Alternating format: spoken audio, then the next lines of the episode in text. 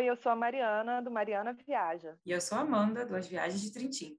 E esse é o nosso podcast Além do Olhar, sempre trazendo convidados e assuntos relacionados ao universo das viagens. E hoje a gente vai falar sobre viajar com cachorro. Ter um animal de estimação traz mais alegria, mas também traz muita responsabilidade, né? E para quem gosta de viajar, saber como lidar com seu pet enquanto roda o mundo também exige alguns cuidados. É sobre isso que a gente vai falar no nosso episódio de hoje. A nossa convidada é a Mariana, do blog Quase Nômade e do Insta Viajar com Cachorro, que viaja com a Mia e vai compartilhar com a gente algumas dicas e histórias. Bem-vinda, Mari. Queria que você começasse se apresentando. Oi, sou Mariana, moro na Espanha. É, atualmente estou morando em Málaga. Antes eu morava em Girona. E faz três anos e meio que eu adotei a Mia. Então, eu adotei ela e seis meses depois a gente já se mudou para Espanha juntas. Foi, tipo, uma correria, assim. Mas, desde então, ela sempre me acompanha nas viagens que eu faço. Já fomos fazer uma viagem grande para a França, para Portugal, viajamos bastante pelo Brasil antes de eu me mudar. E também percorremos aqui a Espanha, tudo que deu, antes da pandemia. Ai, que legal, Mari. Bem-vinda, obrigada. É, e já entrando aí no assunto das viagens com a Mia, é, você já era uma pessoa que viajava, que gostava de viajar antes dela chegar na sua vida, assim, né? Você tinha esse desejo de ter um cachorro? É, como é que ela apareceu? Se você pesou prós e contras nesse sentido, assim, será que vai atrapalhar minhas viagens? Se vai dar? Como é que vai ser? Então, sim, é, fazia vários anos que eu queria ter um cachorro e eu não tinha adotado um cachorro justamente porque eu viajava demais e pensava que ia ser impossível ter um cachorro viajando. Um dia começou a esse desejo de adotar um cachorro começou a ficar muito forte. Daí eu falei, nossa, vou pesquisar antes como que eu posso continuar viajando e ter um cachorro ao mesmo tempo. Então, antes de eu adotar ela, eu pesquisei como viajar com ela para vários lugares, tipo, se era possível, o que, que eu precisava fazer principalmente em relação à documentação, que é essa parte burocrática mesmo, porque o resto eu pensei, ah, o resto se adapta. Então, quando ela surgiu na minha vida, inclusive eu estava no meio de uma viagem pela Espanha, eu ainda não morava aqui, e ela apareceu na casa da minha mãe do nada, no Brasil, e a minha mãe mandou uma foto porque ela era super parecida com o cachorro que eu tinha na infância. E eu falei, nossa, tá aí, é meu cachorro. Então, quando eu voltei para o Brasil, adotei ela e desde então já foi, tipo, desde a primeira semana pesquisando uh, essa parte de documentação, assim. Mas tudo foi bem planejado antes de ter ela mesmo. Ela que te escolheu, na verdade, né? Ela apareceu para você. Mas essa parte de documentação, perguntando, é, eu sei que para viajar para a Europa você precisa ter o chip, né? Mas o que mais você precisou agilizar nesse processo para querer viajar com ela? Então, a primeira coisa realmente é botar o chip, né? O cachorro ele tem um microchip implantado na pele. É, isso você pode fazer em praticamente qualquer veterinário do Brasil. Tem alguns modelos de chip que são aceitos, mas basicamente todos os veterinários sabem quais são, então essa parte é bem simples. Uh, depois do chip, é, ela precisa tomar a vacina antirrábica, que precisa ser feita após o chip, mesmo que ela já tenha tomado antes, ela precisa tomar uma nova vacina, se for o caso. Estou é, falando ela porque é a minha, mas é o cachorro em geral, né? Depois de tomar a vacina, é preciso esperar um mês, mais ou menos, para que o corpo do animal crie anticorpos contra a raiva e a partir daí fazer um exame que é de sorologia da raiva para comprovar que o animal tem os anticorpos necessários para combater a doença, caso ele venha, enfim, caso possa se infectar em algum momento, né? Então você faz esse exame que ele é bem caro, são poucos os laboratórios no Brasil que fazem, então que é a parte mais chatinha de fazer, eles têm que tirar sangue do, do animal e tal, e demora, o resultado demora mais ou menos um mês, mas depois desse resultado você precisa esperar ainda desde o dia da coleta, você precisa esperar três meses até a sua viagem. Então, são três meses após a sorologia, e daí depois precisa fazer uma consulta pré-viagem para que o veterinário diga que o animal não tem nenhum sintoma, que está tudo bem. E você faz um documento na, na Vigiagro, que é, geralmente tem nos aeroportos e tal. Então, a part... com esse documento, a pessoa, você pode viajar para a Europa, né? É mais ou menos o que todos o que o padrão dos países da Europa. Alguns exigem mais uma desparasitação interna e externa, especial, coisas assim. Mas esse é o padrão para todos os países. Sei que em Portugal também exige que você marque uma consulta com o veterinário do aeroporto de Portugal na chegada, uh, que a gente teve que fazer isso eu entrei pela Europa com a minha uh, por Portugal. Uh, mas o procedimento padrão é esse. Em geral, é uma coisa que demora quatro a cinco meses para você fazer tudo, se der tudo certo. Então, é bastante tempo e bastante burocracia. Essa, essa viagem, na verdade, já era uma mudança, né? Ou você foi, ou era uma viagem de turismo. É, na verdade, quando você é, quando a Mia chegou, você já, já pensava em morar fora, assim, e, e, aí você refez o seu planejamento de morar fora, levando ela também? É, já era mudança, sim, mas quando eu comecei a fazer a burocracia para a gente viajar com ela, eu não sabia. Eu falo a gente porque eu tinha um companheiro na época que viajava comigo sempre. Um, então eu não sabia que que eu ia me mudar, mas eu sabia que em algum momento eu ia querer viajar e ia querer levar ela comigo. Então eu falei, ah, vou deixar tudo pronto porque quando surgir já tá tudo certo. Uh, e no meio desse tempo uh, veio Bolsonaro, eu falei, não quero mais ficar nesse país. então, falei, ah, vamos. Resolvi me mudar e tal. Não pensava que eu ia ficar tanto tempo aqui na Espanha. Quando eu vim de mudança era para ser algo temporário, para ficar talvez seis meses, ver como eu me adaptava. E então a gente fez toda. Terminou essa papelada da minha com mais pressa, porque já tinha então a mudança uh, marcada nesse meio tempo. Inclusive, uh, o plano era ter vindo um mês antes do que a gente veio, e a gente veio um mês depois até para terminar a documentação, a documentação dela. É, e foi isso, assim, mas o plano inicial era viajar e daí no fim foi, o plano foi mudar e acabamos mudando. É, e em relação às viagens, isso tanto no Brasil como aí, é, não da parte burocrática em si, mas das viagens mesmo, assim, o que, que mudou? É, se é que mudou alguma coisa, sabe? Sem ser na burocracia, no que, que você precisa pensar? Claro, tem que buscar uma hospedagem é, que aceite cachorro, mas eu falo na forma de viajar mesmo, o avião, o carro, ah, vou fazer distâncias mais curtas, é, ou não mudou nada, ou vou continuar viajando do jeito que eu sempre viajei, Mia vem comigo e vamos lá. Mudou bastante, sim, a forma de viajar. Eu já. Uma coisa também, eu já era uma pessoa que eu, eu costumava fazer viagens mais slow travel, assim, mas com a minha, esse slow travel virou muito slow. Porque, claro, a gente. Eu deixei de viajar. Eu já buscava viajar menos de avião, fazer um tempo por uma questão de sustentabilidade. Não cortei o avião da minha vida, porque, enfim, não fazia tanto sentido para mim, mas eu sempre tento evitar trajetos aéreos.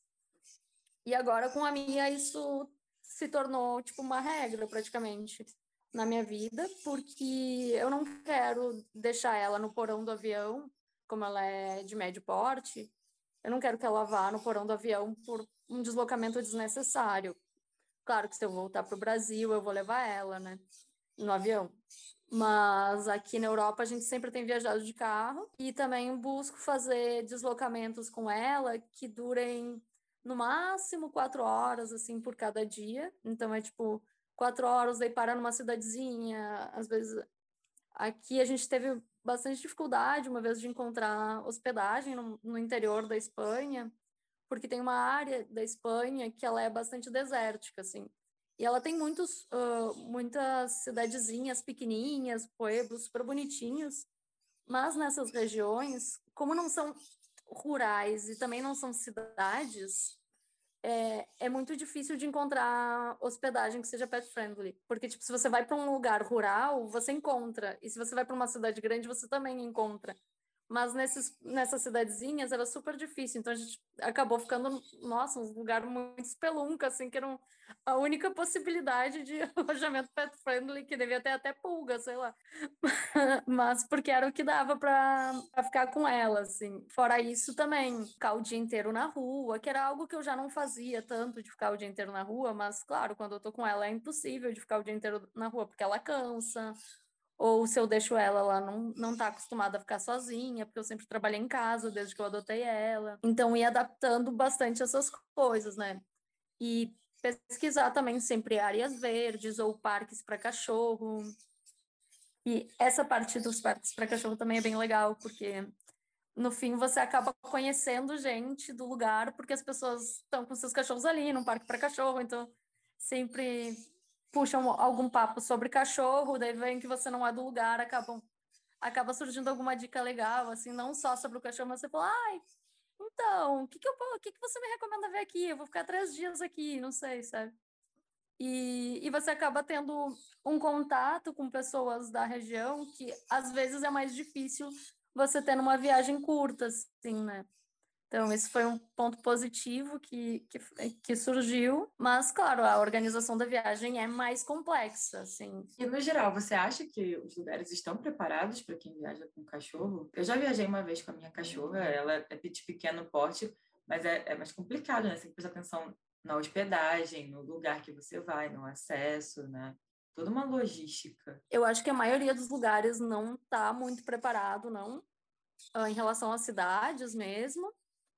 Uh, são poucas que eu vi preparada. Girona, que era a cidade que eu morava antes, é a melhor cidade para viajar com cachorro. Para viajar com cachorro, sim, amei. tem, tem cinco trajetos em que você pode levar o cachorro livre de, co de coleira, fora áreas verdes também. Tem prainha de rio para cachorro. Então é super bacana.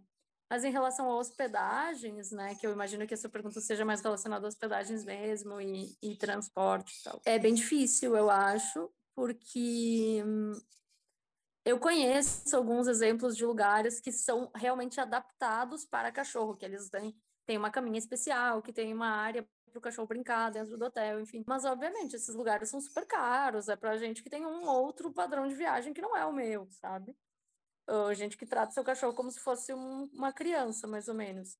E eu quero tratar a minha como se ela fosse um cachorro feliz, sabe? Porque eu quero que ela seja um animalzinho e que tenha essa particularidade dela respeitada também. Mas então, você vai alguns, algumas hospedagens que dizem que são pet friendly, você não pode deixar o cachorro sozinho no quarto, ou ele não pode estar em todas as áreas do hotel, ou não pode subir na cama, que eu entendo, realmente, eu entendo que não é legal que o cachorro suba na cama, mas a minha vai subir, sabe? Então, já aconteceu de uma vez ela subir na cama e tá com a patinha suja e sujar, e eu cheguei para pro hotel e falei, olha, ela sujou, eu vou, tipo, eu vou pagar uma taxa extra, porque eu sei que não é o esperado que você tenha uma pata de cachorro suja em cima da cama, sabe? Mas pode acontecer, porque você, se você abre a possibilidade de viajar com um animal, isso é uma, é uma coisa que às vezes não tem como evitar. Não sei. sei que existem cães e gatos e que não nunca sobem na cama, nunca sobem no sofá, mas não é, não é assim aqui em casa. Estava é, pensando aqui enquanto você falava, porque às vezes o fato do lugar aceitar o animal não significa exatamente então que é um lugar que está, né, estar preparado para isso é outra coisa, assim. É, eu tenho visto aqui alguns shoppings que, que aceitam cachorro, e aí no, no, shopping aqui perto da minha casa, outro dia eu vi que eles fizeram uma praça de alimentação separada para quem está com pet. Eu achei isso legal, porque nem, não, nem todo mundo também se sente confortável de estar em um ambiente com cachorro ou de estar comendo. Eu não, eu adoro. Eu pego, sei lá, minha batata, dou para o cachorro da, da mesa vizinha. Mas eu sei que para muita gente. É, então, eu estava pensando nisso agora, assim, às vezes o lugar, tipo, ah, vamos aceitar cachorro. Tá, mas e aí, né? O que que precisaria ter de, de específico? Assim, eu já vi em shopping também que tem alguns pontos que tem um, um lugarzinho com água, com, com, torneirinha, com vasilhinha com água, assim. Então não é simplesmente, ah, vamos deixar que as pessoas venham com seus cachorros. Espera aí, os cachorros eles têm é, Estou falando cachorro, acho que pet de modo geral, mas majoritariamente cachorro, talvez. Eu nunca vi ninguém passeando com gato no shopping. Por isso que eu estou citando só cachorro e por ser o tema daqui também, mas acho que quem aceita pet aceita geral. Mas disso, né? Do que, que eles precisam? Ah, vamos ter que deixar uma água disponível, vamos ter que fazer um cantinho para ele fazer xixi, porque senão a pessoa vai entrar com o cachorro e aí? Né? Onde é que ele vai se hidratar? É, como é que vai ser isso? Então, não sei, estou dando uma opinião aqui de quem não tem cachorro há muito tempo. Nunca viajei quando eu tinha o meu, mas eu vejo muito crescente isso, assim, vamos ser pet friendly, mas até que ponto está sendo friendly mesmo? Ou está só liberando a entrada do pet? Sim, é, isso é engraçado, assim, eu me lembro de dois exemplos uh, que vão bem nesse sentido que você comentou, que são de Porto Alegre, que é onde eu vivia no Brasil, tinha um shopping que começou a aceitar cachorro. Fizeram uma super campanha avisando que estavam aceitando cachorro de pequeno e médio porte. Publicaram tipo, tinha adesivagem nas janelas, publicaram, acho que também fizeram anúncio em jornal, coisa do gênero. E esse shopping ficava super perto da minha casa. Então um dia eu queria passar para comprar alguma coisa, nem me lembro o que que era, e fui com a minha, porque quando estava voltando do passeio dela. E o segurança do shopping me disse que ela não podia entrar porque ela era de, de grande porte.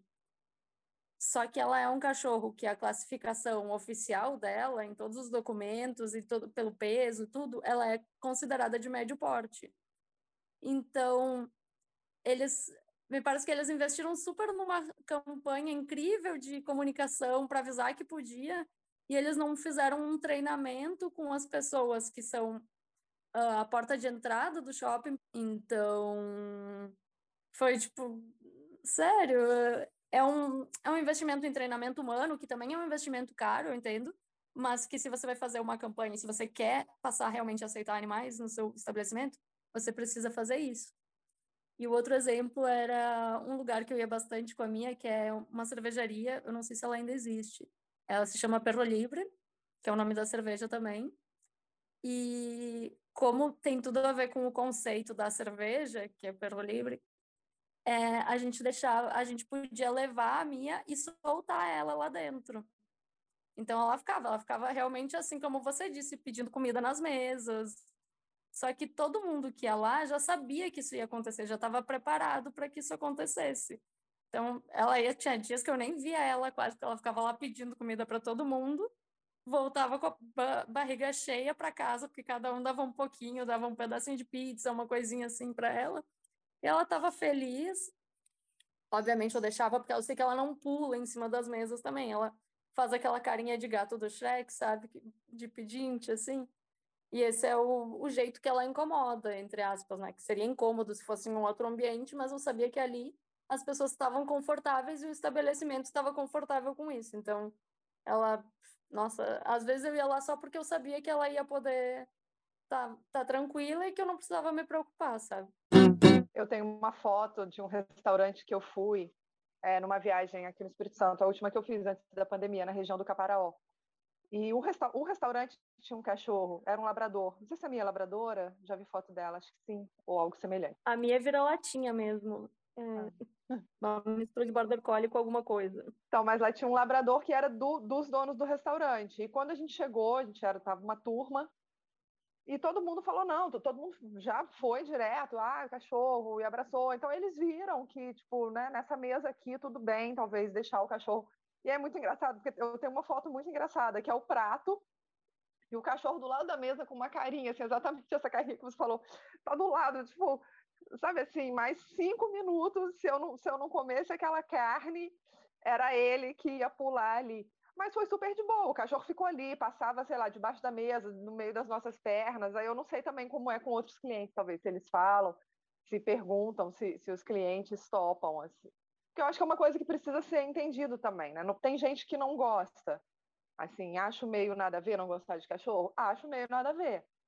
Mas entender que para algumas pessoas talvez seja um incômodo mesmo. E aí talvez dos próprios donos entenderem isso, de não, de não, sei lá, de não soltar a rédea demais, assim, de saber que por mais que o ambiente seja pet friendly, nem todo mundo é, que está ali é, vai estar tá à vontade com isso. Assim, você tem essa preocupação de saber, sei lá, se as pessoas sabe disso, ai, não vou deixar ela pular na mesa de ninguém.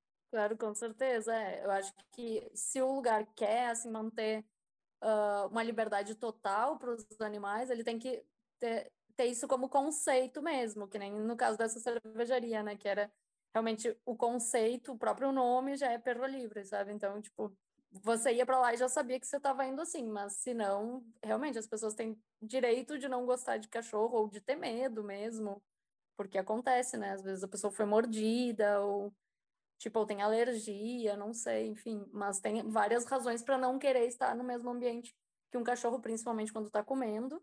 Eu não tenho nenhum problema com isso, porque enfim, a minha praticamente come em cima de, do meu prato se eu deixar. Uh, mas entendo que para várias pessoas isso não é confortável e é normal que não seja confortável, né? Mudando de assunto, assim, uma curiosidade que me surgiu, você já passou algum aperto com ela durante uma viagem? Dela ficar doente ou de ter alguma situação inconveniente, alguma coisa assim, que você não esperava, algum perrengue? Então, perrengue forte, assim, nunca aconteceu, por sorte. Ela nunca ficou doente. Ah, diarreia, enfim, essas coisas assim. Uh, que é normal mas nunca chegou a ficar doente em viagem. Ela nunca ficou doente, inclusive. Mas uma vez, logo que a gente chegou aqui na Europa, aeroporto de Portugal, eu falei: Ah, eu posso tirar ela da caixinha? Eles, claro, pode, né? E ela vai com um tapetinho para fazer xixi na caixinha, vai também com um bebedouro de um bebedouro adaptado, então com tudo porque é uma viagem longa e e tem várias, várias coisas que você deixa adaptado para que o animal possa ter todas as suas necessidades ok ali dentro, né? Nunca vai ser ok, porque é uma caixa, mas dentro da melhor forma possível. E eu tiro ela da caixa, a primeira coisa que ela faz no aeroporto, ela se agacha e faz um xixi assim que tipo era um rio, sabe? Eu falei, ah, desculpa, limpei, obviamente, né? E também chamei o pessoal uh, da limpeza do do aeroporto, porque limpei, passei um pano, né? Passei um. Não me lembro se eu passei. Acho que eu passei o paninho que tinha levado com ela, ou usei o, o próprio tapetinho higiênico para limpar. Mas não é a mesma coisa que você passar um detergente, né? Enfim. e, mas acho que fora isso, assim, foi não, nada mesmo. Ela nunca deu muito problema nesse sentido. Late às vezes e tal, né? mas nunca chegou a me fazer passar mais vergonha que esse dia do aeroporto, que foi tipo, meu Deus. Mas e é isso é eu acho que é uma coisa, é, isso que, eu, isso que eu ia falar, eu acho que isso é uma coisa que é um cachorro, gente, por mais educado, treinado que seja o cachorro e tudo, continua sendo um cachorro, sabe? Vai acontecer, o cachorro vai latir, o cachorro vai fazer xixi, não, é um cachorro. Sim, é tipo gente que reclama que, ai, que pegou voo com bebê e o bebê estava chorando. É lógico que o bebê vai chorar. Né? Eu acho que às vezes as pessoas reclamam de umas coisas que, que é isso, que são naturais, ou até sem ser em viagem, em vizinhança, tipo, ai, o cachorro do vizinho fica latindo, latindo. É lógico que ele fica latindo. Você quer que ele fique fazendo o quê? Né? Normal é que ele fique latindo. E, tipo, a pessoa que reclama do bebê chorando é. Gente, você foi um bebê, sabe? Caso você não, não tenha percebido ainda, você também fez exatamente a mesma coisa. Talvez não num voo, mas. É, faz parte. E, Mari, você mudou o seu Instagram para viajar com cachorro, né? Para falar mais especificamente disso. Vi que tem um grupo no Facebook também. Para a gente já fechar, eu queria saber as suas dicas para quem tem cachorro e está pensando em começar a viajar agora que a pandemia parece que está aí sob controle, estamos vacinados e podendo deslocar um pouco mais. Quais são suas dicas para viajar com cachorro e deixar também aí suas redes, seus contatos, onde é que as pessoas podem te acompanhar e acompanhar a Mia? Acho que a principal dica assim para viajar com cachorro é pesquisar muito, pesquisar muito mesmo. É, claro, principalmente essa parte burocrática, né, que é que eu comentei, que cada país vai ter uma diferença, mas além dessa parte que é necessária e é obrigatória, é também se lembrar que o cachorro tem as suas necessidades, sabe? Que você vai ter que adaptar a sua viagem para que ele também possa ter alguma. que ele possa desfrutar um pouco do tempo que está com você também viajando. Então não adianta você viajar com o cachorro achando que você vai ver cinco atrações no mesmo dia, jantar num restaurante bacana e depois sair para dançar e tipo o cachorro vai ficar abandonado no quarto do hotel, sabe? Então pensar que se ele está indo junto é porque ele está indo junto, senão e que ele precisa também estar tá indo num parque, tá vendo outros cachorros, tá ou pelo menos seguindo a rotina que ele tem, que no caso da minha é essa, mas que no caso de outros cães vai ser ficar mais uh, tranquilo dentro de casa, é, com os seus humanos. É, então, respeitar um pouco essas, essas, essa individualidade do cachorro, porque ele não é um ser humano, né? Isso eu acho bem importante. E se não, se você, se o plano da viagem não pode incluir o cachorro por qualquer razão, vale mais a pena considerar deixar mesmo num cuidador, uh, que vai tomar conta de, do bichinho bem enquanto você estiver fora. Claro, uma pessoa de confiança que você saiba que, que é responsável, né? E que, com quem o cachorro já tem algum tipo de contato. Fora isso, também para quem quiser continuar uh, se informando sobre esse assunto, tem o blog Quase Nômade, que tem bastante conteúdo atemporal lá para quem quer se informar mais sobre essa parte, tanto de burocracia, como algumas dicas também de lugares que a gente esteve na França, principalmente, e também em Porto, de Porto em Portugal, em Lisboa. E aqui na Espanha tem bastante informação sobre viagens com cachorro lá. Temos alguma coisa no Instagram, mas ele está bem parado, não estou atualizando ele.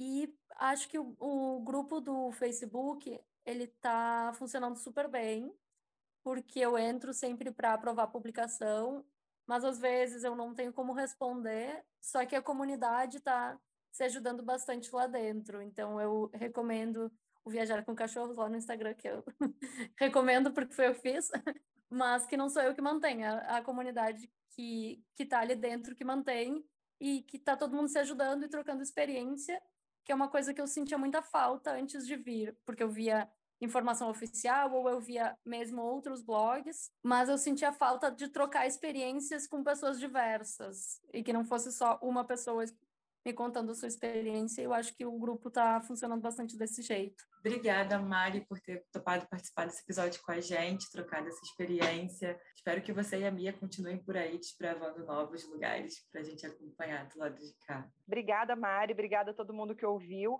E a gente volta daqui a 15 dias com novos convidados e novos temas. Lembrando que o podcast está disponível em todas as plataformas de áudio. Essa é a nossa quinta temporada, então quem quiser ouvir, tem muito assunto legal que já foi falado é só procurar por Além do Olhar. Ai, muito obrigada a vocês também, Mari e Amanda, pelo convite. Adorei. Continue nos acompanhando pelas redes sociais, arroba Mariana Viaja, arroba As Viagens de Trintim e arroba Viajar com Cachorros. Nos vemos no próximo episódio daqui a 15 dias. Nos vemos não, nos ouvimos. Enfim, vocês entenderam. Tchau, gente. Tchau, obrigada.